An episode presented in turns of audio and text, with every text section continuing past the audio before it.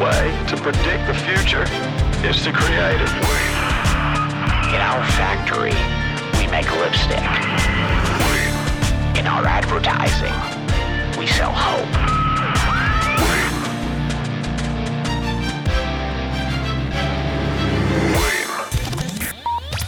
Was sonst?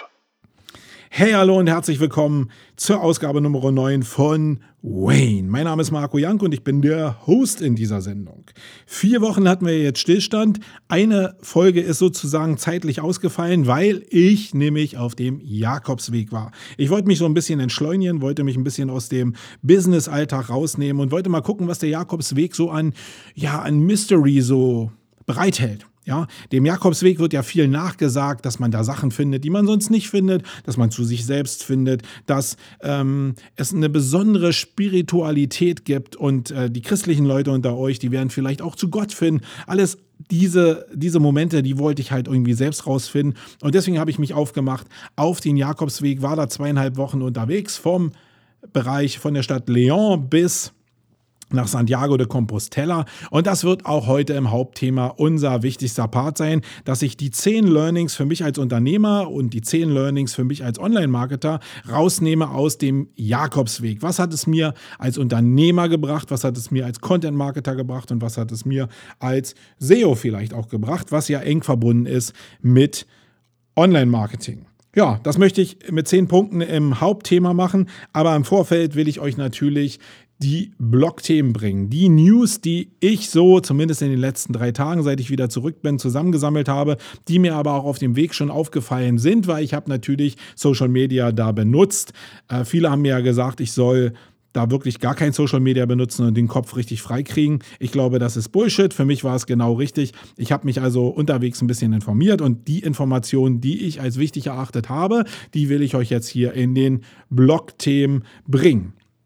Eine kleine Überleitung noch, wer sehen will, wie ich auf dem Jakobsweg unterwegs war, abseits von Online-Marketing etc. pp. Ein bisschen was habe ich natürlich äh, da auch gemacht. Der kann sich meine Reise angucken. Ich habe nämlich jeden Tag ein Video produziert und auf YouTube hochgestellt. Wenn ihr mal sehen wollt, wie ich da gelitten habe und wie ich mich da durchgequält habe, dann guckt auf den Link in den Show Notes. Würde ich mich darüber freuen, wenn ihr da auch einen Daumen hoch gibt oder wenn ihr mir einen Kommentar schreibt. Aber kommen wir jetzt zu den Informationen aus den Blogs.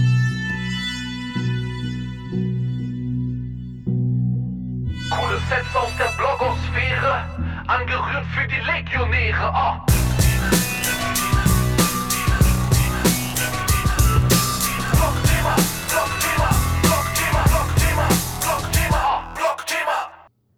Ja, was mich auf meiner Reise mächtig überrascht hat, als ich es gelesen habe, ist, dass Systrix Seolytics übernommen hat. Das war für mich die Top-Meldung. Ich habe eine ganze Menge gelesen unterwegs, aber das war für mich die Top-Meldung, weil ich natürlich mich seit Jahrzehnten faktisch schon mit SEO-Tools auseinandersetze und die Leute hinter den SEO-Tools natürlich auch kenne.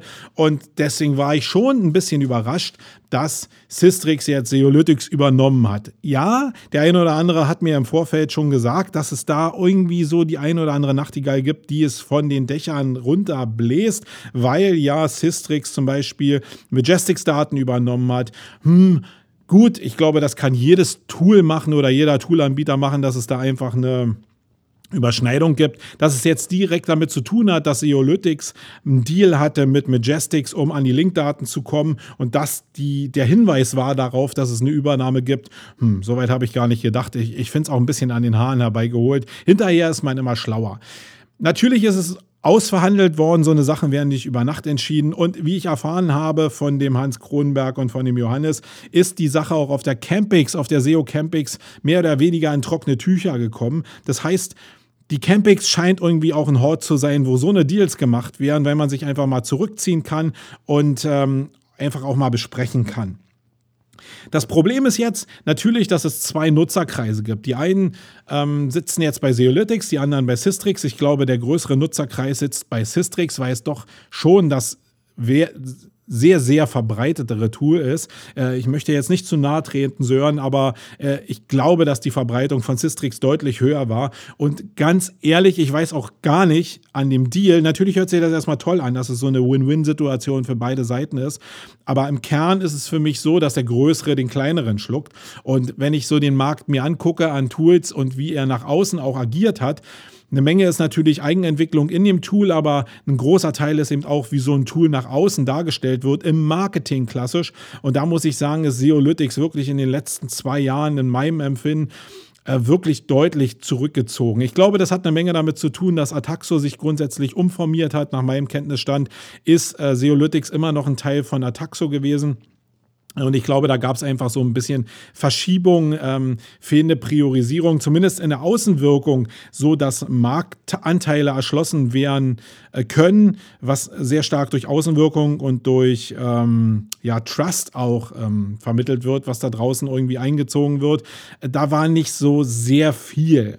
Deswegen weiß ich auch nicht genau, wie die Basis ist und wer jetzt der Gewinner ist in dem Spiel und wer der Verlierer ist. Ich kann nur meine Meinung von außen sagen und für mich ist es so, als ob Systrix der Gewinner in dem Bereich ist und den kleineren geschluckt hat, damit natürlich ein gewisses Kundenpotenzial übernommen hat aber ähm, sich den Markt für sich natürlich ein bisschen erobert hat, weil es jetzt weniger gibt und äh, der Markt, der vorher da war und der mit Seolytics abgedeckt wurde, der ist jetzt in Systrix drin. So kauft man sich auch Marktanteile, die vorhanden sind, selbst wenn die vielleicht auf einem abnehmenden Ast sind. Wie der Deal wirklich ausgesehen hat, kann ich nicht sagen, ob jetzt äh, der Sören da als der große Gewinner rausgegangen ist oder wer auch Anteilseigner ist. Ich weiß gar nicht genau, wer, der, äh, wer die Hauptanteile an, äh, an, an Seolytics wirklich hält. So what? Weiß ich alles nicht. Ich weiß nur als Nutzer, und da kommen wir mal jetzt zu dem Bereich der Nutzer, dass es angekündigt wurde, dass die Seolytics-Kunden einen Zugang irgendwann als Überleitung für Systrix bekommen. Und das deutet ja darauf hin, dass beide Tools wirklich zusammengelegt werden und dass die Features, die in Seolytics drin waren und die in Systrix noch nicht abgebildet wurden, geprüft werden und übernommen werden, sofern die Datenbestände angleichbar sind und sofern es für Systrix äh, und Johannes und den Hans Sinn macht, diese Daten auch zu übernehmen. Ich weiß, dass, äh, das habe ich wirklich in den letzten Jahren gelernt, ähm, der Johannes Beuys und der ähm, Hans Kronenberg sehr, sehr gründlich und sehr, sehr analytisch und sehr, sehr pragmatisch an die Sachen rangehen. Und die übernehmen wirklich nur Sachen, die sinnvoll sind und die sie implementiert kriegen. Sie haben natürlich das Problem, dass die alten Daten, die für einen vielleicht für den Kundennutzer, äh, für den Nutzer vielleicht wichtig sind in Seolytics, dass die ähm, verloren gehen würden, wenn die Features nicht übernommen werden. Da bin ich mal gespannt, wie dieses Zusammenspiel wirklich läuft. Der Sören ist ja mit als Personalteil in Sistrix äh, übernommen worden. Da bin ich auch mal sehr gespannt, ob es jetzt wirklich nur ähm, für die Integration äh, der Fall ist oder ob er wirklich Teil des Teams wird. Da bin ich wirklich sehr gespannt, weil es auch so ein bisschen was vom Umgang widerspiegelt, wobei man kann sich natürlich auch ähm, neu orientieren und neu entscheiden, wenn der Auftrag äh, gemacht ist. Ich glaube, das ist auch nicht fatal, aber ich bin immer sehr gespannt, wie die Menschen hinter den Projekten dann wirklich agieren, weil über die Zeit wird sich zeigen, wie der Deal vielleicht wirklich ausgesehen hat, ob es nur eine Haltefrist war, eine Übergangsfrist und die Leute dann ausscheren, aber ob man wirklich integriert wird, ob das Team wirklich zu, zusammenpasst. Da bin ich echt gespannt. Ähm, und ich würde mich wirklich freuen, wenn der Sören da wirklich einoperiert werden würde, weil Sören wirklich ein kluges Köpfchen ist. Und wenn kluge Köpfe zusammenkommen, dann kann so ein Tool nicht schlechter werden, denke ich mir. Und deswegen würde ich mich drüber freuen. Ja, also eine große Meldung, was den Markt im SEO-Bereich anbelangt, im SEO-Tool-Bereich anbelangt. Und die hat mich gewundert, gefreut. Und äh, deswegen habe ich auf dem Jakobsweg auch ein kleines Statement abgegeben, weil ich sowieso videotechnisch unterwegs war, habe ich einen kleinen Gruß abgeschickt, was dazu geführt hat, dass der Hans mich eingeladen hat. Der hat also in meinem Hotel angerufen, frecherweise und gesagt, hey, wir laden den Young mal ein, wir übernehmen da sein Special-Menü und der kann sich mal da hinsetzen und so richtig sich abfüllen lassen mit einem coolen Wein, äh, kann sich mit Jakobsmuscheln vollhauen, mit Shrimps vollhauen, mit ähm, Pulpo vollhauen, also mit Tintenfisch und er kann dann noch eine dicke Scheibe Fleisch zu sich nehmen, was natürlich viel zu viel war. Nochmal herzlichen Dank an Sistrix da draußen, äh, dass ihr das gemacht habt. Ich habe mich wirklich riesig darüber gefreut, auch wenn es viel zu viel war. Das hat aber natürlich dazu geführt, dass diese Menge, die ich nicht mehr schaffen konnte, ähm, ich verschenkt habe, nämlich an meinen Nachbartisch und dadurch ist ein super Gesprächsabend entstanden, eine sehr kommunikative Geschichte. Da habe ich wieder eine Menge gelernt, wie sowas auch zwischenmenschlich ähm, im Influencer-Marketing und da in der Kommunikation auch wirklich funktionieren kann. Dieses Geben und Nehmen, aber da kommen wir nachher in den Punkten nochmal zu. Herzlichen Glückwunsch an Sistrix nochmal, herzlichen Glückwunsch an Sören, wenn was übrig geblieben ist. ähm, und wir gehen zum nächsten Thema. Ja, Google testet ja wie irre. Ich, ich glaube, in der letzten Zeit ist es wirklich, wird es langsam schon albern. Ähm, erstmal verschwinden die AdWords-Anzeigen aus der Sidebar, dann wird hier und da getestet. Jetzt sind neuerdings ähm, Content-Formate eingepflegt worden, die direkt von den Internetseiten gezogen worden sind. Sowas äh, wie One-Boxen für, für absolute Antworten, die aber eigentlich von den Seiten herkommen. Ähm, ihr könnt mir mal in die Kommentare schreiben, wie man dieses Content-Format denn wirklich nennt, weil da hatte ich noch keine Definition gefunden, zumindest jetzt nicht auf dem Jakobsweg. Äh, könnt ihr mal bitte in die Kommentare schreiben, damit ich dafür auch eine Definition habe. Ähm, natürlich eine ziemlich freche Maßnahme, weil der Content direkt geklaut wird und äh, dazu führt, dass die Frage vielleicht schon direkt da beantwortet wird in den SERPs und nicht mehr dazu führt, dass ich den Traffic bekomme. Das wird natürlich sehr viele Geschäftsmodelle ja, naja, nicht ruinieren, weil natürlich nur Einzelergebnisse rausgenommen werden. Und wir hatten das im Vorfeld, die Spielerei ja auch schon mit anderen Datensätzen. Aber es ist so, dass gerade Blogs und so als Informationsquelle, Wikis die in Blogs angehangen sind als Informationsquelle, plötzlich zitiert werden und die Antworten liefern und der Traffic geht natürlich verloren. Und der war natürlich mal anders gedacht. Wenn ich jetzt einfach mal so ein Wiki nehme, dann ist so ein Wiki natürlich ein Informationspool, aber ist natürlich indirekt dafür gedacht, Content Marketing zu machen, um die Leute auch auf das, gemein, äh, das allgemeine Angebot hinzuweisen. Und ähm, der Effekt ist natürlich total weg. Wenn ich also sagen wir mal, 80 Prozent meiner Wiki-Ergebnisse direkt in den SERPs finden würde als absolute Antwort und die Leute springen nicht mehr zu mir, dann ist natürlich der Sinn dahinter, dass ich mein Angebot noch publizieren will, weg und das wäre natürlich Bullshit. Ob Google da nur spielt oder ob Google das ernst meint, ich weiß es nicht. Ich weiß zurzeit sowieso nicht, was Google eigentlich so richtig plant weil die Schlachtzahl an Tests, die sie zurzeit abfeuern, ist riesengroß. Ich habe selten erlebt, dass Google so viel rumspielt und so viel auch unkontrolliert rumspielt, so öffentlich auch rumspielt, mit, mit, mit Sachen, die ausgeliefert werden, die, die nachher dann doch wieder zurückgenommen werden, weil AB-Tests gemacht werden. Ähm, AB-Tests gut und schön, aber im Endeffekt haben sie es immer in kleinen Testgruppen gemacht vorher und dann ausgerollt, wenn es sinnvoll war. Jetzt scheint die Testgruppe die Welt zu sein oder einzelne User in der, ähm, in der gesamten Welt. Und das ist mir doch ein bisschen zu global. Das schafft natürlich Aufmerksamkeit, aber ich glaube, das ist ähm, das wirkt alles ein bisschen schnellschussmäßig zurzeit. Die letzte Sache, die Google halt durchgedonnert hat, ist, dass sie die SERPs nicht mehr in Schwarz, äh, nicht mehr in Blau verlinkt haben, sondern dass sie sie in Schwarz verlinkt haben.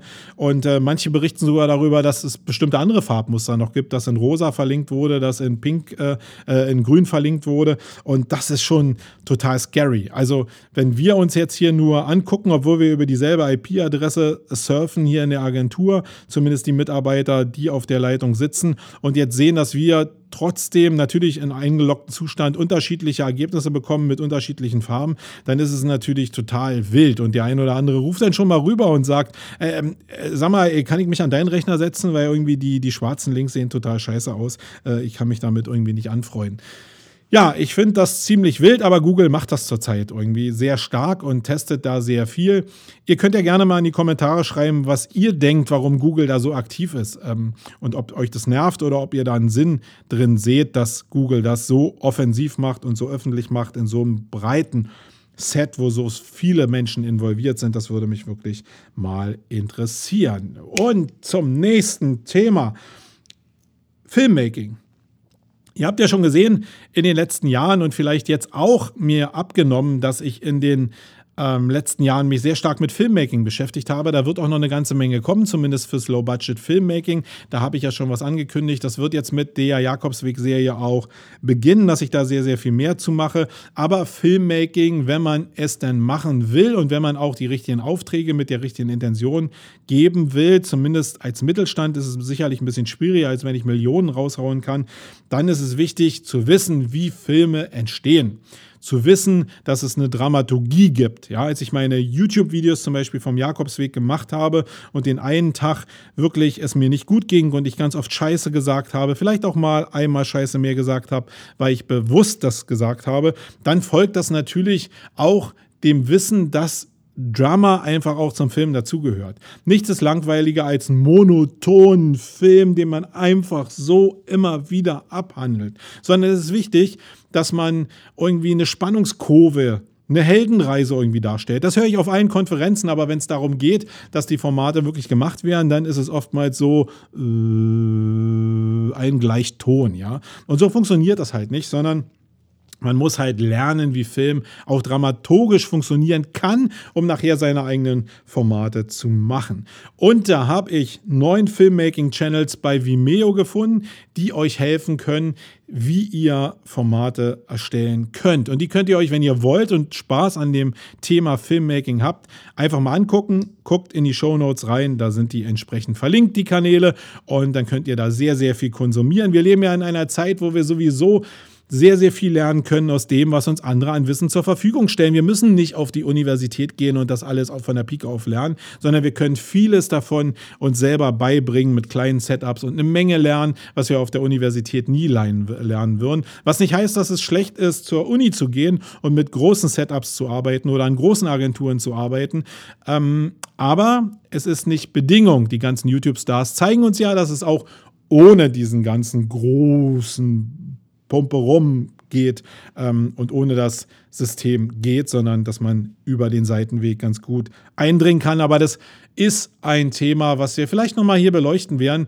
Ähm, gerade dieses Bildungsthema ist im Bereich der digitalen Revolution ja riesengroß und ich habe richtig Lust, da mal eine eigene Sendung zuzumachen. Ähm, weil da sehr, sehr viel verschenkt wird. Und ich glaube, wir sind in so einer Umbruchszeit, wo es Sinn macht, natürlich eine Ausbildung zu machen, aber nach der Ausbildung gleich gezielt in irgendwelche Fachbereiche reinzugehen, wo es gar keine direkte Ausbildung gibt, sondern wo man sich Spezialwissen aneignet. Ich glaube, Spezialwissen ist das, was teuer verkauft werden kann zurzeit da draußen. Dann, nächstes Thema. Es geht ja mal darum, zum Beispiel, welche Formate kann ich anbieten im Content Marketing. Das ist ein riesen ähm, Thema, mit dem wir uns auch bei Sumago riesenbreit beschäftigen. Welche Content-Formate gibt es überhaupt? Welche Formate können wir, wollen wir davon wirklich darstellen? Welche Formate können wir mit externen Dienstleistern darstellen, etc. pp. Dieses ganze Spiel von Content-Marketing ist eben nicht nur ein Spiel, sondern es muss wirklich aufgesetzt werden. Und ich bin habe ich ja schon ganz oft gesagt, lange darüber hinweg, mich nur mit Theorie zu beschäftigen, sondern ich will Formate entstehen lassen. Teile hier in der Agentur und Teile, die ich extern bestücke. Das ist dann so wie eine Modelagentur, dass ich mir sage, okay, ich habe dieses Content-Format, das will ich bestücken und hier habe ich die fünf Agenturen, da weiß ich, was sie zu leisten imstande sind, mit denen habe ich vielleicht sogar schon mal zusammengearbeitet und die kann ich anrufen, um das Format umzusetzen für den und den Kunden. Da geht meine Reise hin und da arbeite ich schon seit Jahren dran, dieses Netzwerk aufzubauen oder das Know-how direkt in die Firma zu holen.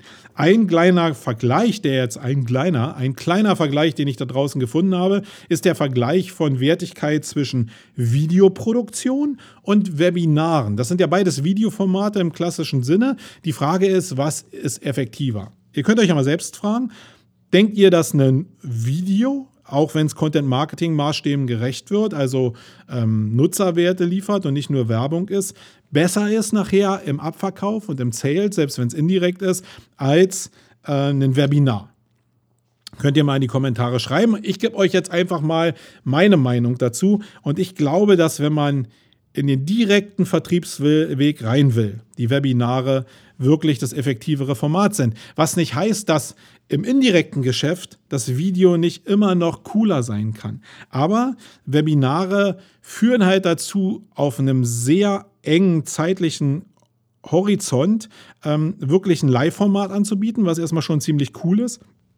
Und ich kann meine Leistung direkt darstellen mein Produkt direkt darstellen und auch ähm, muss nicht über diesen Umweg gehen, sondern es ist oftmals ja, die Leute sind eher gewohnt, dass es wirklich schon der Sales Pitch ist, ein bisschen indirekter. Manche Leute machen das relativ geschickt, aber die Leute, die ich denn da wirklich reinziehe, die sind auch gewillt, vielleicht Geld auszugeben für das, was ich denn da anbiete. Deswegen glaube ich, dass es, wenn ich beide Bereiche vergleichen würde und Kunden anbieten würde, ich immer die Webinare erstmal vorziehen wollen würde, wenn es Leute sind, die ja direkt nach Sales schielen. Und das ist natürlich auch nur ein gewisses Klientel. Leute, die ihre Marke stärken wollen und die jetzt wirklich Authentizität um ihre Marke bauen wollen, die sind mit Webinaren natürlich nicht so richtig aufgestellt, sondern die müssen vielleicht auf Video oder auf Social Marketing mit YouTube setzen. Ähm, da ist nachher der indirekte äh, Sales Funnel vielleicht auch sehr, sehr viel stärker. Die Kombination macht es vielleicht auch. Nun ist es aber oftmals so, dass die Leute nicht für beide Bereiche oder die Unternehmen nicht für beide Bereiche Budget bereit haben. Ähm, und da muss man natürlich gucken, wo geht man als erstes rein. Und ich persönlich, mein Herzblut, äh, mein Herzblut schlägt eher für, oder mein Herz schlägt eher für YouTube und Marketing und Social Media. Aber ähm, ich kann mich natürlich auch darauf einlassen, mehr den Sales-Bereich zu spielen. Das kenne ich seit Jahren, weil meine Kunden und die Anfragen, die wir hier in der Agentur haben, natürlich auch dementsprechend sind. Und da würde ich immer eher Webinare vorschlagen. Und da haben wir auch entsprechende Partner, mit denen wir das umsetzen können. Es geht ja sehr stark dabei, auch im Webinar, um Formatfindung. Wie setze ich das Ganze auf? Äh, wie mache ich daraus ein Format, was auch unique ist und was mich auch ähm, trustmäßig ein bisschen darstellt, was meine Marke stärkt und trotzdem in den Sales Funnel einzahlt. Konzeption ist da unheimlich wichtig, Strategie ist da unheimlich wichtig, aber nicht theoretisch, sondern es muss praktisch gemacht werden. Deswegen ähm, ja, der Hinweis. Guckt euch das an, wenn euch äh, das interessiert. Ähm, der Vergleich, da habe ich einen Blogpost zu gefunden, den äh, poste ich hier unten auch in die Show Notes rein. So, ich muss immer aufpassen, dass ich nicht so laut werde. Ich glaube, es überschreit sich immer ein bisschen. Wenn ich so richtig laut rede, dann überschreit sich das so ein bisschen eine Sache, und das ist auch so jetzt hier bei den Blogthemen, der Endpunkt. Eine Sache möchte ich aufnehmen, weil es ähm, von mir wirklich einen höchsten Respektanteil dafür gibt. Und mein Respekt geht in diesem Zusammenhang an den Michael Schöttler vom SEO-Portal, der sich wirklich unendlich Mühe gibt, um dieses Portal aufzubauen. Ich finde das wirklich cool und ich finde es auch cool, dass er manche Fehler macht, die ich schon gemacht habe, die ich manchmal auch immer noch mache, äh, wo er einfach den Weg geht. Ich finde das toll und ich unterstütze das auch und ich hoffe, dass ihr ihn auch unterstützt. Und der hat was gemacht, was nicht so super selbstverständlich in dem Bereich ist. Der ist nämlich über das SEO Videoportal Medienpartner für Konferenzen. Das hat natürlich einen tollen Anteil für ihn, weil er natürlich kostenlos zu Konferenzen kommt. Er natürlich da mal ein bisschen arbeiten muss, weil er einen Recap schreiben muss oder Live-Berichterstattung machen muss. Aber er ist Medienpartner geworden mit SEO-Portal von einer Veranstaltung, die nennt sich Tactics. Die kenne ich schon seit Urien-Zeiten. Gefühlt gibt es die für, ähm, ich weiß gar nicht, wann die erste war. Zehn Jahre habe ich, glaube ich, gehört. Das heißt, 2005 müsste die erste gewesen sein, wenn ich so das jetzt richtig zurückrechne. Oder 2.6, nee, 2.6 müsste die erste gewesen sein. Und da war das ja wirklich noch toll. Also SEO ist ja mal so grundsätzlich, ich glaube, die meisten SEOs in dem Bereich sind mal über Affiliate Marketing gestartet und da war die Tactics so die Light-Konferenz, ja. Da habe ich auch gesprochen und da habe ich Spaß dran gehabt, da habe ich moderiert. Das fand ich wirklich toll. Das war aber noch zu Zeiten, als der Markus Kellermann ähm, das mit Explido, als er noch bei Explido war, übernommen hat. Dann ist irgendwann der Markus Kellermann rausgegangen und ähm, Explido hat es alleine gemacht. Explido ist dann, glaube ich, auch gekauft worden. Und in diesem ganzen Reigen merkte man so, dass natürlich Kommerz irgendwann Herzblut erstickt. Und ich glaube, das ist das, was in der letzten Zeit da passiert ist. Und was der Michael Schöttler gemacht hat, er ist als Medienpartner dahin gefahren und ist megamäßig enttäuscht worden. Also ihr könnt euch mal, das werde ich in die Shownotes auch ähm, reinpacken, mal anhören. Er hat in seinem letzten Podcast das beschrieben und hat auch einen Post dazu geschrieben ähm, sehr genau gesagt, was ihn da genervt hat und warum das so eine Bullshit-Veranstaltung war.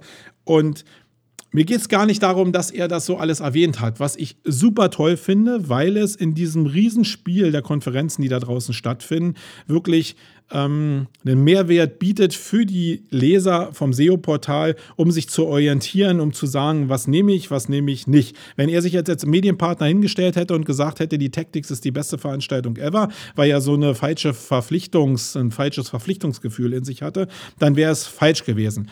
Er hat aber die Eier wirklich in, den, in der Hose gehabt und hat gesagt, nee, das war wirklich Bullshit und ich bin enttäuscht und er hat zwei Nächte drüber geschlafen und hat dann wirklich Tacheles geredet und auch benannt und gesagt, dass er die Veranstaltung wirklich schlecht fand. Und dafür, Micha, herzlichen, also nicht herzlichen, aber meinen vollen Respekt, meinen vollen herzlichen Respekt. Dafür, dass du wirklich den Mut hast, weil ich glaube, das ist nicht so sehr verbreitet. Was verbreitet ist, ist, dass sich so durch die ähm, durch die einzelnen Konstrukte, die sich im Bereich der Konferenzen entwickelt haben und Fachbeiräte äh, so ein Abhängigkeitsverhältnis natürlich entwickelt hat. Und ich habe so das Gefühl, da wird sehr, sehr wenig ehrlich geredet, sondern alles wird sehr, sehr in den Himmel gehoben, oftmals auch zu Recht, weil vieles auch gut ist. Aber kritische Meinungen finden ja fast nicht mehr statt. Und ich muss sagen, dass natürlich kritische Meinungen sich zu einem Event immer ein bisschen komisch anfühlen als Veranstalter. Ich bin ja selber Veranstalter von der Campix Week und damit auch Veranstalter von der von der SEO Campix. Und es fühlt sich natürlich doof an, wenn man Kritik bekommt. Aber die Leute merken schon, wenn man Kritik bekommt, die jetzt nicht so niederschmetternd ist wie bei der Tactic, äh, Tactics, ähm, die merken schon, wenn du auf die Kritik reagiert hast und dich bewegt hast. Und das wird, glaube ich, sehr, sehr positiv auch aufgenommen, weil man natürlich eine Community aufbaut und die Community nicht einfach nur hängen lässt, sondern auf das hört, was die Leute sagen.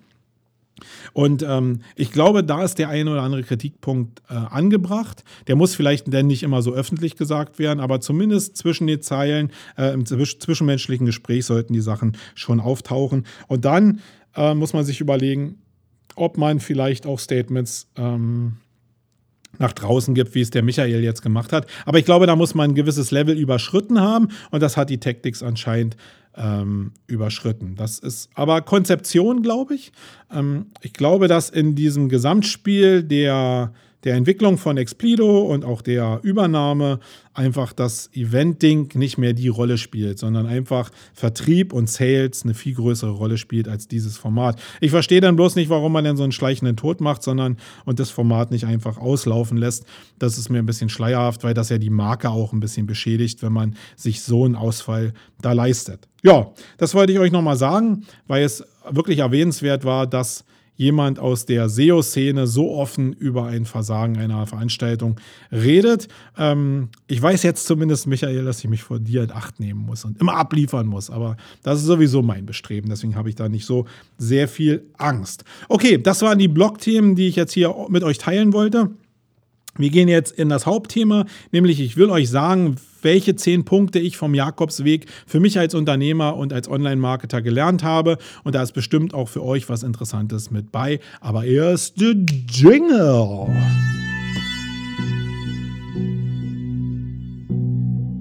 Denke groß wie eine Daisy Cutter. Sei bereit für das Main-Geschnatter. Oh.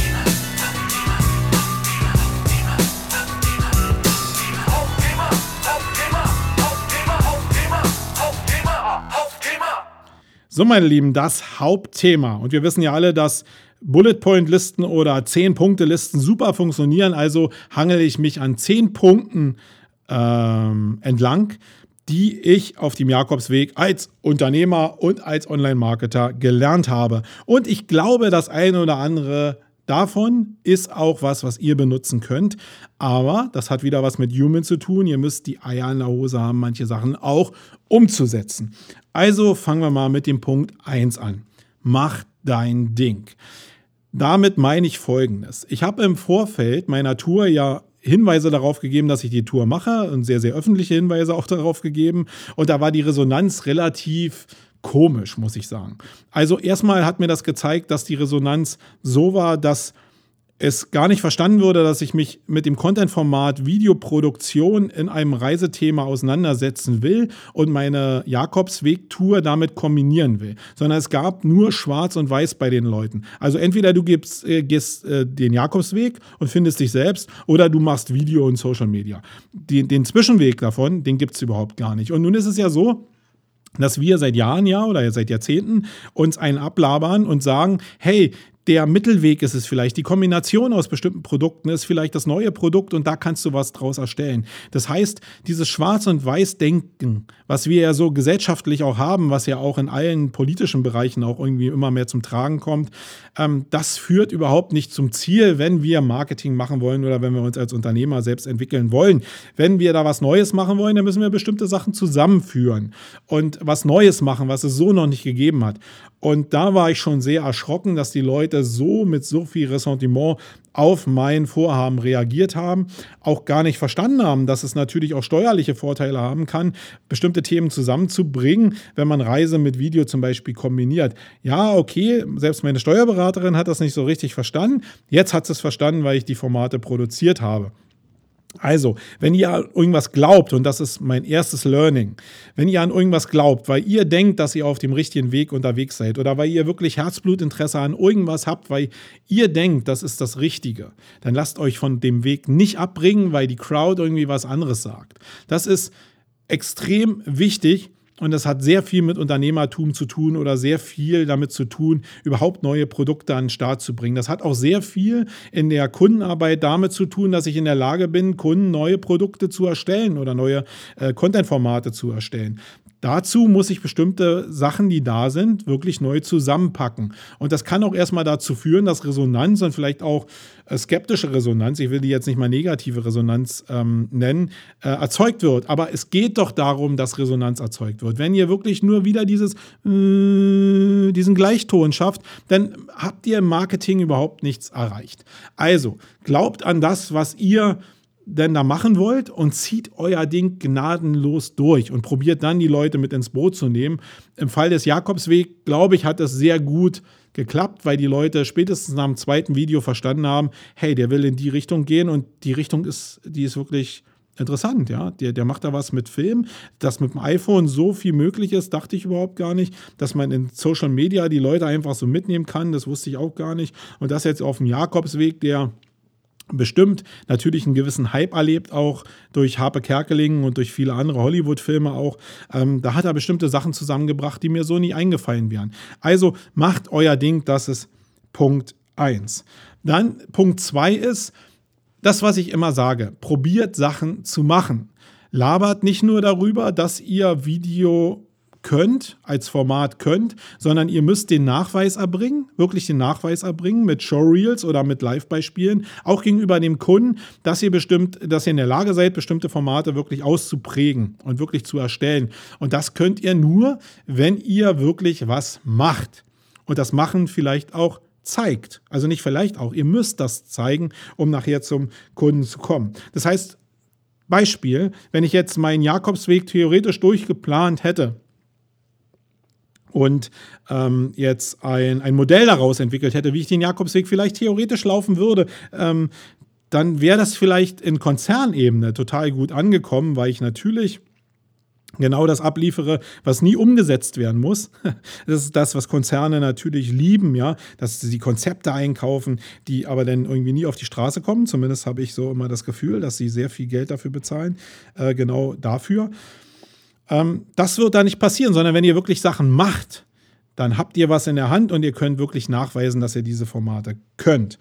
Und in meinem Fall war es jetzt so, dass ich mich dem Thema Low-Budget-Videoformat widmen wollte, weil es für unsere Kundenklientel, die jetzt nicht die Millionen ausschütten und die in die Hochglanzproduktion gehen, für die total wichtig ist, ob man auch mit kleinem Besteck gute Formate produzieren kann. Und das wollte ich halt selbst lernen. Ich wollte auch lernen, wo die Grenzen sind in der Umsetzung. Und das habe ich gelernt auf dem Jakobsweg sehr gut, gerade was das Handling von Videoformaten anbelangt. Und ich glaube auch, dass mir das nicht ähm, nicht nicht gut getan hat, sondern ich glaube, dass die Leute, die mir gefolgt haben, schon wahrgenommen haben, hey, der setzt sich mit dem Thema auseinander und dem kann ich im Zweifelsfall auch mal eine Frage stellen oder den kann ich auch beauftragen, weil der mit dem Thema sich auseinandersetzt. Ich glaube, das ist sehr, sehr wichtig, diese Authentizität für eine Dienstleistung zu erzeugen und das, das könnt ihr mit dem Machen total gut verbinden, weil was habe ich jetzt gemacht auf dem Jakobsweg? Ich bin losgelaufen und habe gelernt, nichts anderes. Also ähm, und habe gleichzeitig vermittelt, dass ich mich mit dem Thema auseinandersetze auseinandersetze und habe einen Inhalt produziert, wo zumindest die meisten Leute sagen, äh, auf Basis der Bewertungen ist ein cooles Format, was da entstanden ist. Und ähm, ich glaube, mehr Werbung geht eigentlich nicht. Ich werde nochmal eine Rechnung, eine Kalkulation machen für das Content-Marketing-Format an sich. Das haben mich jetzt die zweieinhalb Wochen gekostet. Was ist der Mehrwert davon, damit ihr auch mal so eine ROI-Berechnung habt? Und da werdet ihr sehen, dass das überhaupt nicht so sehr in der Unwucht ist, sondern dass es sehr, sehr äh, ausgegoren ist und dass das ein sehr, sehr cooler Formatansatz ist, wenn bestimmte Parameter halt stimmen.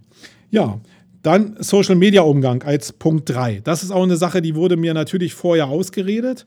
Ähm, ja, schalte doch ab irgendwie äh, probier dich selbst zu finden und probier nicht Musik zu hören auf dem Jakobsweg und mach das nicht, mach das nicht, mach das nicht, mach, das nicht. In Wirklichkeit hat mir der Umgang mit Social Media, auch dass ich vielleicht zwei Stunden am Tag mit dem Handy rumgelaufen bin und eure Fragen beantwortet habe, auf eure Kommentare in Facebook eingegangen bin, ähm, gezeigt, wie gut kombinierbar eigentlich diese Formate miteinander sind und dass sich das eine und das andere nicht ausschließt, sondern dass es genau der Träger ist, um Social Media attraktiv zu machen, die Leute mit in so einen Funnel reinzuziehen. Und es hat sich sehr gut gezeigt, dass ich unheimlich viele gefällt mir ähm, Daumen bekommen habe auf meinen Facebook-Kommentaren äh, oder auf meinen Facebook-Post und dass ich sehr, sehr viele Kommentare bekommen habe. Also mir ist schon lange nicht mehr so bewusst gewesen, wie Interaktion entsteht, wenn du ein Format wirklich vorlebst. Und das konnte ich nur machen, weil ich die ganze Zeit auf dem Jakobsweg wirklich oder zumindest zwei Stunden am Tag Social Media benutzt habe und mich nicht ausgegrenzt habe. Da habe ich selbst auf dem Weg noch Diskussionen in Facebook geführt mit dem Olaf zum Beispiel, sei gegrüßt, falls du hier zuhörst ähm, warum ich nicht äh, in jedem Urlaub jetzt so ein Video mache. Ja, das hat bestimmte Reize gehabt, warum ich es jetzt genau hier gemacht habe, aber genau das zu erkennen, warum ich das Format jetzt hier benutzt habe, äh, welcher Mystery-Weg dahinter war und welche, äh, welcher Hype gerade um den Jakobsweg gemacht war, äh, wurde, das ist, glaube ich, genau der Unterschied, ob ich jetzt in den Dolomiten laufen gehe. Da würde ich es vielleicht auch nicht machen, schon gar nicht, wenn ich mit der Familie unterwegs bin. Hier hatte ich den Vorteil, dass ich eben auch alleine unterwegs war und deswegen kann ich euch nur sagen, Social Media habe ich in diesem Bereich wirklich nochmal neu erfahren. Ähm, und deswegen sind so eine Formate auch gut, um den Umgang mit Social Media zu lernen. Weil auch da ist es totaler Bullshit, wenn die Leute Social Media nur aus der Theorie kennen, sondern Social Media hat was mit Interaktion und was mit Community zu tun. Und das wirklich zu lernen, das Handling zu lernen, den Umgang mit den Menschen zu lernen, das ist wirklich wichtig. Ja.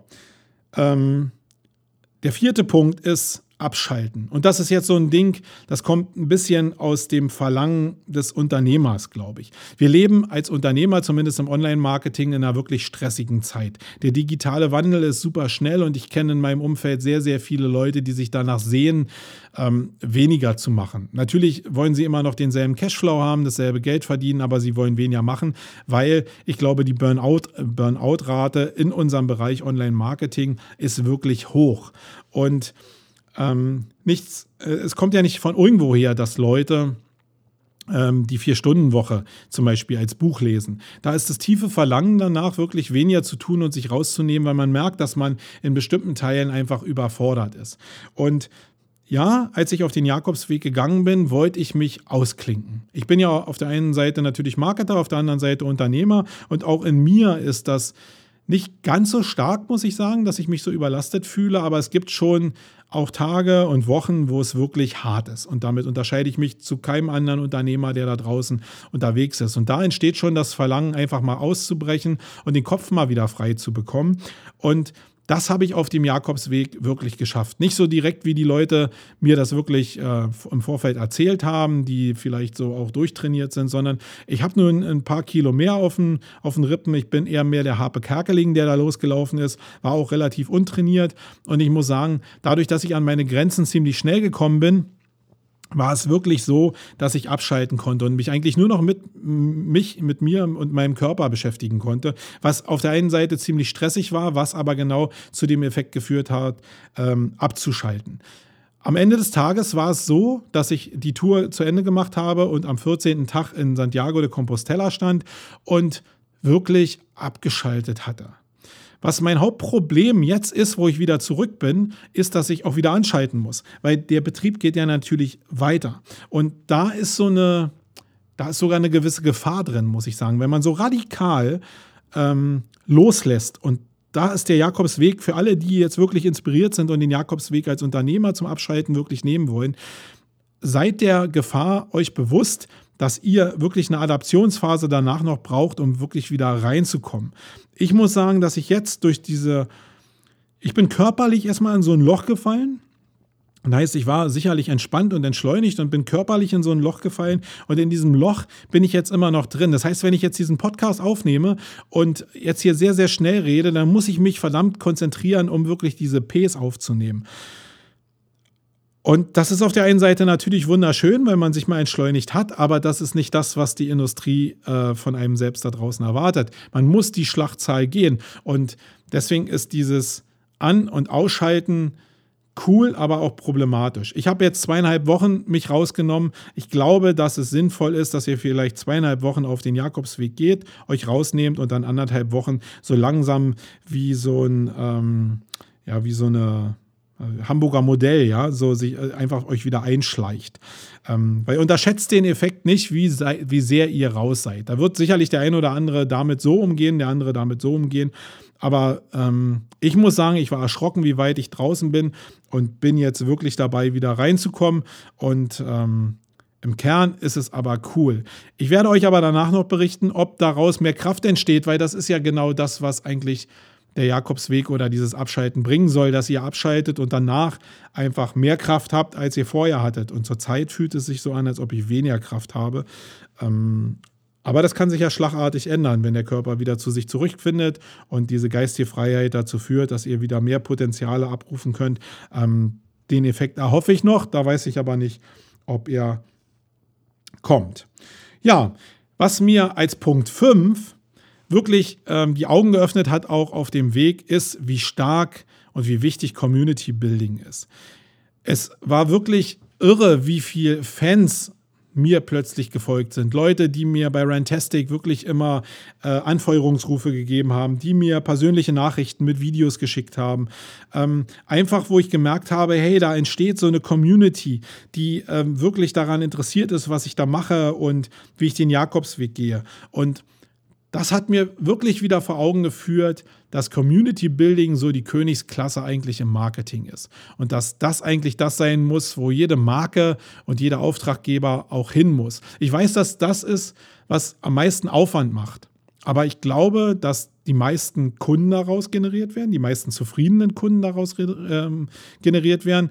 Und ich glaube auch, dass die Mund-zu-Mund-Propaganda, was ja einen riesengroßen Teil von Marketing ausmacht, dass man den nicht unterschätzen sollte. Dass der einen Riesenhebel hat. Und ähm, deswegen werden wir das Thema Community Building hier auch in meiner Agentur noch weiter ausbauen. Wir haben es ja sowieso schon auf dem Schirm, aber gerade den Bereich Incentives äh, und Community Building, das werden wir noch wirklich weiter ausbauen, weil da ein Riesenpotenzial ist. Und das war mir zwar im Vorfeld schon bewusst, aber wie es so manchmal ist, manchmal kriegt man es einfach so direkt reingehauen. Und der Jakobsweg hat halt dazu geführt, dass ich es direkt jetzt hier auf der Stirn zu stehen habe. Und ähm, diese Idee wollte ich euch einfach mitgeben ähm, weil das wertvoll ist. Ob ich das jetzt genauso rüberbringe, dass es für euch wertvoll ist, das weiß ich nicht. Vielleicht müsst ihr erst den, selber den Jakobsweg laufen, um diese Erkenntnis für euch auch zu haben. Das ist so wie mit der Herdplatte, ja, die ist ja erst heiß, wenn man wirklich selbst raufgefasst hat. Wenn einer erzählt, dass die heiß ist, dann ist die noch nicht heiß. Und deswegen ist das hier alles ähm, mit, ähm, mit ein bisschen Abstand für euch zu bewerten. Für mich ist es aber genau das Richtige. Dann ist mir als Punkt 6 ähm, wieder mal aufgefallen. Das ist auch ein Teil, den habe ich schon lange auf dem Schirm gehabt, aber es ist mir wieder aufgefallen, weil es mir wirklich wieder auf die Stirn tätowiert wurde. Marketing besteht auch sehr stark aus Kleinteiligkeit.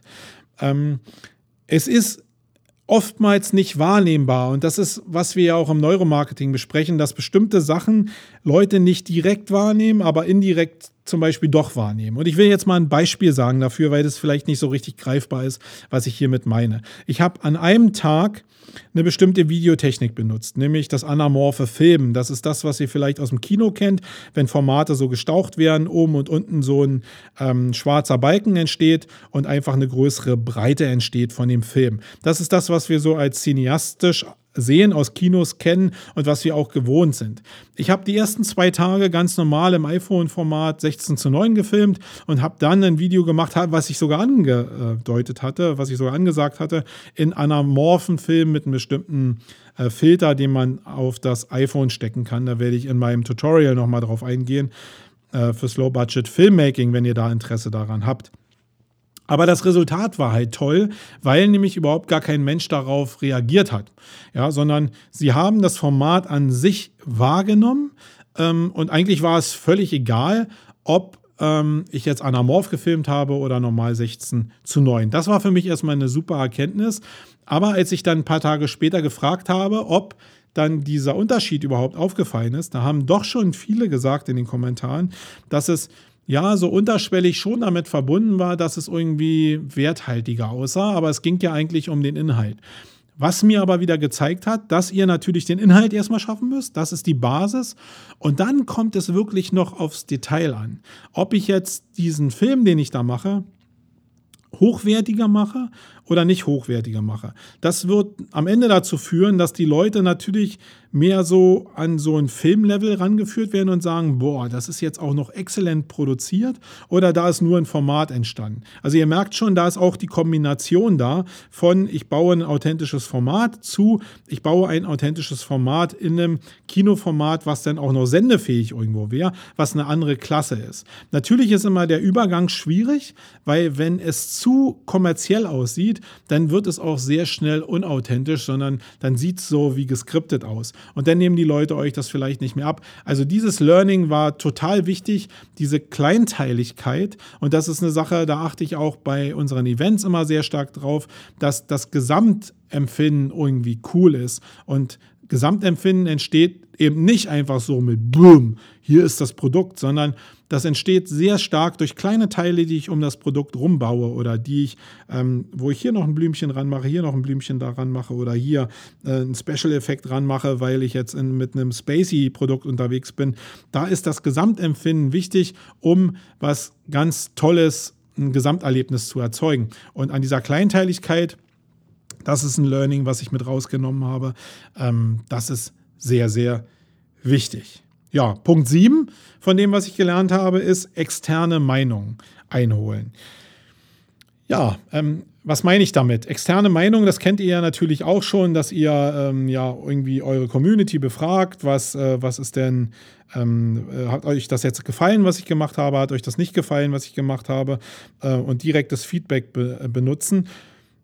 Ja, ich weiß, dass ich im Vorfeld oftmals gesagt habe, dass ihr das machen sollt, aber euer eigenes Ding trotzdem machen sollt. Ähm, aber es ist mir jetzt nochmal bewusster geworden, dass es wichtig ist, externe Meinung und Beratung zu einem Thema einzuholen. Das aber wirklich, ähm, also diese Meinung von Leuten einzuholen, die nicht nur so dahingesagt sind, sondern die Teil eurer Community sind, die euch vielleicht auch schon eine Weile folgen damit ihr es auch einschätzen könnt, was die denn da sagen. Weil ihr kennt es ja selbst, wenn ihr irgendwie eine Frage stellt, dann sind irgendwie 90 Prozent der Leute da draußen, die einfach nur irgendwelchen Bullshit labern, weil sie aus ihrer Perspektive einfach entweder aus Neid oder aus anderen Faktoren irgendwie euch was entgegensetzen. Wenn ihr aber Leute habt, die wirklich, wo ihr wisst, dass die Teil eurer Community sind und dass die euch seit Jahren schon begleiten und dass das die Träger sind eigentlich eurer, eures Trustes in eurem Kanal, dann fragt die gezielt und kombiniert das mit diesem, ich mache mache mein Ding trotzdem. Ähm, das habe ich sehr gut lernen können in dem Bereich, den ich jetzt da gemacht habe, dass ich sehr gut fragen konnte, ähm, ja, wie ist denn eure Meinung dazu? Zum Beispiel in dem, in dem Live-Format. Ich habe unterwegs ab und zu mal über Facebook ähm, live gesendet, was dazu geführt hat, dass ich natürlich die Frage gestellt habe, gefällt, euch das Format? Und da haben viele gesagt, ja, es gefällt uns super, aber bei uns kommt halt entweder äh, das Bild nicht an oder das Bild ist zerhackt oder der Ton ist zerhackt. Und dann ist es natürlich so, dass ich natürlich eine Unzufriedenheit spüre, natürlich aber auch eine Leidenschaft spüre zu diesem Live-Format. Und im Kern hat es dazu geführt, dass ich das Live-Format nicht mehr gesendet habe, weil es, ähm, weil ich nach meiner Meinung, und das wieder dann macht dein Ding, es eher dazu führt, dass eine Unzufriedenheit bei bestimmten Leuten gegenüber meinem Live-Format da ist. Und sofern ich halt die Abdeckung nicht habe in der Bandbreite, äh, umschiffe ich halt dieses Thema. Das heißt, für das Content-Format Reise, Dokumentation wäre live für mich jetzt kein Thema, zumindest nicht mit der Bandbreite, die ich da habe. Was ich auch noch meine mit externer Meinung ist, dass ich es sehr schön fand, dass an den letzten beiden Tagen zum Beispiel jemand dazu kam, nämlich der Stefan Marlow, ähm, der so eine andere Brille auf hatte, auf das Thema äh, Jakobsweg. Ich war so gefangen in meiner eigenen Community äh, und in meinem eigenen Thema Jakobsweg und er kam da so hin mit, oh, ich habe ja gar keine Spiritualität in mir und ich habe noch die Schlachtzahl aus meiner Agentur in mir äh, oder aus meinem Alltag in mir. Und als diese Welten so aufeinander gepreit sind, wurde mir eigentlich so bewusst, welcher, welcher, welcher Reiz in diesem Format eigentlich lag, weil so diese Reibungspunkte total da waren. Und was ich damit meine ist, provoziert diese Momente, wo ihr Leute an euch ranlasst, die wirklich euer Thema überhaupt nicht mögen. Also wenn ihr Leute habt, die, ähm, wo ihr wisst, äh, dass die eine sehr, sehr kritische Meinung zu eurem Produkt oder zu eurer Dienstleistung oder zu eurer Person haben, dann geht die gezielt an, nicht indem ihr sie beschimpft, sondern redet direkt mit denen und äh, sagt, hey, lass uns, äh, lass uns doch mal treffen und äh, setz, lass uns doch mal zusammensetzen und wir reden mal darüber und ich will mal deine Perspektive wirklich hören und in Erfahrung bringen. Und durch diese Reibung und durch diese neue Perspektive, die dann da kommt, wenn sie dann ehrlich gemeint ist, viele bashen natürlich nur rum, aber viele meinen es wirklich ehrlich, durch diese Konfrontation und dieses Aufeinanderprallen von Meinungen verändert sich euer eigener Horizont sehr stark ähm, oder verfestigt sich auch sehr stark, weil ihr sagt, nee, ich bin auf dem richtigen Weg unterwegs und da möchte ich auch bleiben. Ähm, aber diese Standhaftigkeit oder auch diese Bewegung löst ihr nur aus, wenn ihr wirklich einen radikalen Faktor auf euch einprasseln lasst. Und das ist eine Sache, die ich da gelernt habe, die ich noch sehr viel mehr einfließen lassen will. Punkt 8 ist, ähm, ja, verfolgt wirklich Trends und Sehnsüchte, die ihr irgendwo mitbekommt ich glaube, sehr, sehr viel wird in Webinaren und in irgendwelchen White Papers darüber gesprochen, dass man ja Google Trends Analysen machen soll und gucken soll, wo jetzt wirklich was stattfindet. Das Problem ist nur, dass die meisten überhaupt auf den Zug nicht aufspringen und dann einen Blogpost schreiben oder eine Infografik machen zu dem Thema und dann denken, dass sie den Bereich damit abgehandelt haben. Bei manchen Projekten ist es vielleicht auch so, dass man mit dem Blogpost in Verbindung mit der Infografik und vielleicht noch irgendeinem Bullshit-Video auch Rankings erzeugen kann. Aber ich glaube, durchschlagende Kraft bekommt ihr nur, wenn ihr wirklich ein Gespür für ein bestimmtes Thema habt und ihr auch Bock auf das Thema habt und dieser Leidenschaft nachgeht. In dem Fall Jakobsweg war es halt so, dass ich wirklich Lust hatte, diesen Jakobsweg zu gehen und dass ich natürlich gemerkt habe, dass da irgendwie ja wirklich was da ist. Harpe Kerkeling hatte darüber geschrieben, ich kannte immer mehr Leute, die eben dieses Verlangen hatten, wirklich mal auszusteigen, auszubrechen, loszulassen. Und ähm, ich kannte sehr viele Leute, die den Film gesehen haben. Ich habe gesehen, wie voll die Kinos waren.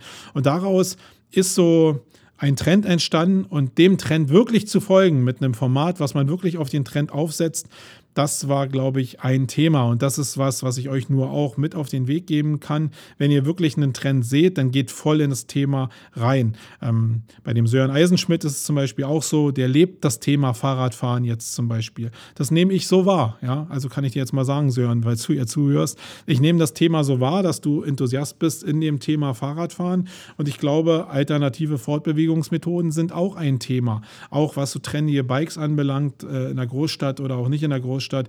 Das ist ein Trendthema und wenn man das mit seiner Leidenschaft verbinden kann, dann muss man es aber auch so machen wie der Sören, nämlich wirklich die Sachen abfeiern. Und dann funktioniert das auch, weil du einfach auch auf der, auf der Seite der Leute, die dir vielleicht irgendwelche Sachen sponsern und so einfach auch Leute findest, die dich da unterstützen, weil sie das anerkennen. Also Sehnsüchten und Trends folgen, ja, aber wirklich mit Leidenschaft und es wirklich machen und es wirklich leben. Nur dann nehmen euch die Leute das ähm, wirklich aus.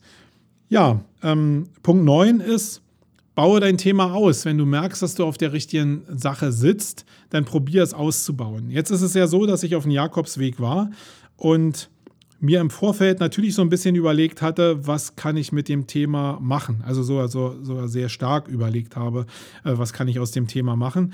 Und dann heißt es natürlich dranbleiben. Ja? Jetzt habe ich diesen Hype so von dem Jakobsweg und ich will jetzt die Community, die auch gelernt haben, wie Videos gemacht werden im Low-Budget-Bereich, die will ich jetzt mit rüberziehen. Und an mir liegt es jetzt, wirklich diese Schlachtzahl mit rüberzunehmen in diesen Bereich Low-Budget-Filmmaking. Und Das ist jetzt nochmal eine eigene Herausforderung, aber eine Herausforderung, die sich jeder da draußen stellen muss, der sich mit diesem Thema in der Form beschäftigt. Das heißt, ihr müsst immer am Ball bleiben und daraus eine Wirtschaftlichkeit ableiten, weil nur einfach so leidenschaftlich darüber zu berichten, macht keinen Sinn. Ja, macht äh, für mich als Mensch vielleicht Sinn, aber macht wirtschaftlich überhaupt keinen Sinn aber zu gucken, was kann ich aus dem Format machen, auch im Vorfeld und danach auch dran zu bleiben und einfach die Spur nicht zu verlieren, das hat was mit Unternehmertum zu tun und das hat sehr stark was mit Wirtschaftlichkeit zu tun und mit Authentizität, die ich dann in einen bestimmten Kanal und ein bestimmtes Format nehmen kann, wo ich am Ende des Tages Geld mit verdienen kann. Ja, ähm, das war es eigentlich schon. Der Punkt 10 ist eigentlich mehr so, ähm, noch nicht im eigenen Saft hängen bleiben, hatte ich mir auf meine Liste geschrieben. Das ist natürlich eine Sache, die, die, die immer tödlich ist, im eigenen Saft hängen zu bleiben. Da ist aber der Jakobsweg jetzt auch, glaube ich, nicht so das Beispiel. Ich glaube, ich bin als Typ und als Unternehmer und als Mensch überhaupt keiner, der so gerne im eigenen Saft hängt, weil mir schnell langweilig wird. Und das, da weiß ich nicht mehr, ob das eine menschliche Grundvoraussetzung ist, die man haben kann, um ähm, auch wirtschaftlich unternehmerischen Erfolg zu haben, dass man immer wieder neue Sachen ausprobiert, dass man immer wieder neue Sachen testet, wie Google jetzt vielleicht mit den ganzen Sachen, die sie neu raushauen. Was ich eben gelernt habe, ist, dass durch so eine Sachen man sich wirklich entwickelt, wirtschaftlich entwickelt, menschlich entwickelt, äh, in der Community sich entwickelt, seine eigene Marke ausbaut. Das ist wichtig. Und was überhaupt nicht geht, ist auf der Stelle treten. Wenn ihr mit den Erfolgen, die ihr gestern hattet, die ihr Erfolge von morgen feiern wollt, dann wird das nicht funktionieren, sondern ihr müsst immer ein Aufsatteln, müsst immer neue Formate machen, immer eigene Wege gehen und Resonanz erzeugen, Wahrnehmung erzeugen. Dann ist das eine coole Geschichte. Und das habe ich für mich nochmal auf dem Weg gelernt. Aber das wusste ich auch eigentlich schon im Vorfeld. Ja, das waren meine zehn Punkte. Wenn euch das alles zu abstrakt war und das eigentlich jetzt von dem lebt, ähm, was ich da erlebt habe, dann tut es mir leid. Ich glaube aber, dass da eine Menge Sachen mit bei waren und was sehr, sehr cool wäre und was ich von vielen Leuten ja schon erfahren habe, dass diese Videoserie, die ich gemacht habe und mein öffentlicher Umgang damit dazu geführt hat, dass, die, dass sehr, sehr viele Leute aus der Community eben selbst mal den Jakobsweg laufen wollen. Und ich würde ganz gerne natürlich im Nachgang diese Stimmen natürlich nochmal einfangen, weil ich natürlich wissen will, ob euer Verständnis, wenn ihr denn auf den Weg gegangen seid, von Marketing ähm, danach genauso ist wie meiner. Ähm, aber vielleicht zählt diese Wahrheit auch nur für mich und die Wahrnehmung, sorry, zumindest für meine Kunden ist schon so da, dass ich ein leidenschaftlicher Mensch bin. Dann habe ich für mich und für mein Self-Marketing ja schon genug gemacht. Ähm, ja, vielleicht ist Punkt 11 im Self-Marketing noch ein Punkt, dass das wichtig ist. Aber das ist eine Sache, wenn ihr mir folgt, dann werdet ihr sehen, dass ich das schon seit Jahren eigentlich so mache und dass das eben einfach eine Typsache ist. Aber Self-Marketing ist wichtig. Okay, das waren die 10 Punkte. 56 Minuten haben wir jetzt schon wieder auf der Uhr. Ich, ihr merkt, ich habe mit sehr viel Herzblut hoffentlich äh, erzählt. Wenn ihr noch Fragen zu dem Jakobsweg grundsätzlich habt, wenn ihr den gehen wollt, schreibt mir, schreibt mir, schreibt mir. Ich äh, bin voller Leidenschaft und ich äh, beantworte euch gerne alle Fragen, auch zum Thema Marketing beantworte ich euch alles. So, machen wir noch die ähm, Empfehlungen für die Veranstaltungen, die noch in der nahen Zukunft kommen, wo ich zu finden bin und was ich euch empfehlen kann. Und ähm, danach ist auch schon schon Ende für heute.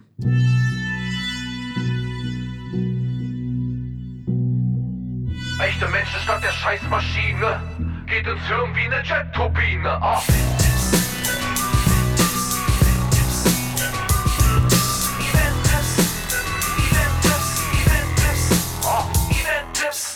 Ja, Event-Tipps. Das ist immer so der Abschluss hier in diesem Wayne-Podcast der sich ja sehr stark mit Human Marketing beschäftigt. Und ich hoffe, das ist jetzt auch beim Zuhören so ein bisschen nochmal wieder rausgekommen, dass eigentlich Human Marketing, also das Menschliche hinter dem Marketing, eine Riesenbedeutung hat, zumindest in meiner Welt. Und ähm, ich glaube, dieses ganze theoretisch-technische ist ein wichtiger Part, aber der menschliche, zwischenmenschliche und der Umgang mit diesen Formen als Mensch und als Marketer, das ist eben extrem wichtig. Und Eins gehört eben dazu, wenn ihr erfolgreich sein wollt, müsst ihr networken. Das gehört in unserer digitalen Welt, in der, in der Umschwungwelt auf jeden Fall dazu. Und eins gehört auch dazu, nämlich, dass ihr networkt auf bestimmten Veranstaltungen, wo sich eben Leute treffen, die mit bestimmten Themen etwas zu tun haben. Und genau das mache ich auch, und zwar im Mai auf dem Barcamp Berlin. Das ist am 21. 22.05.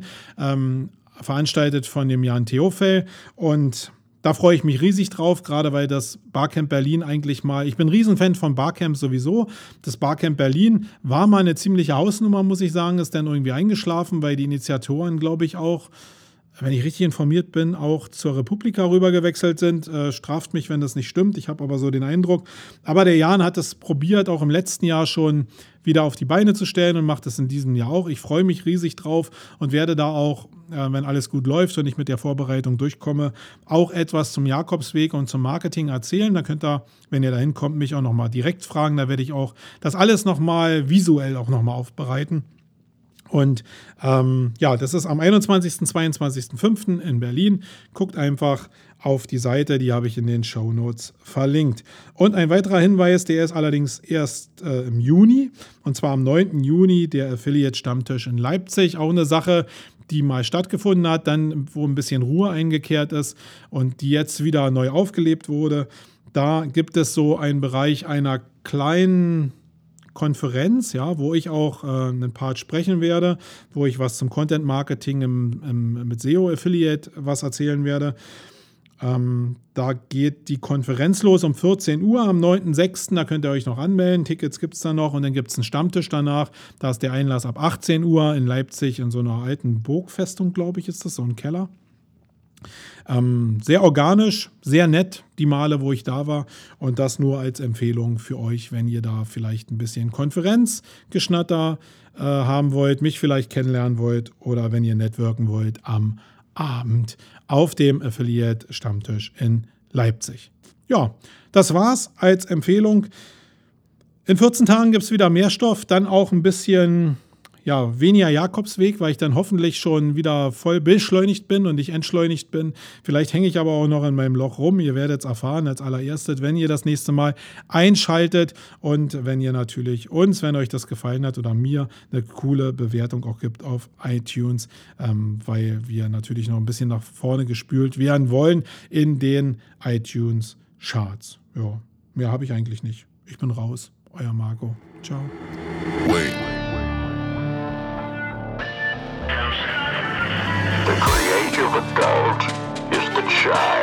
survive.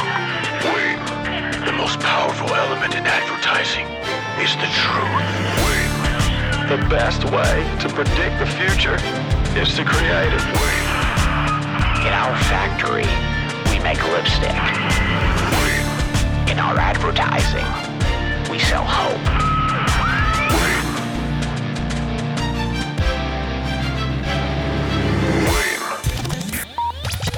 sonst?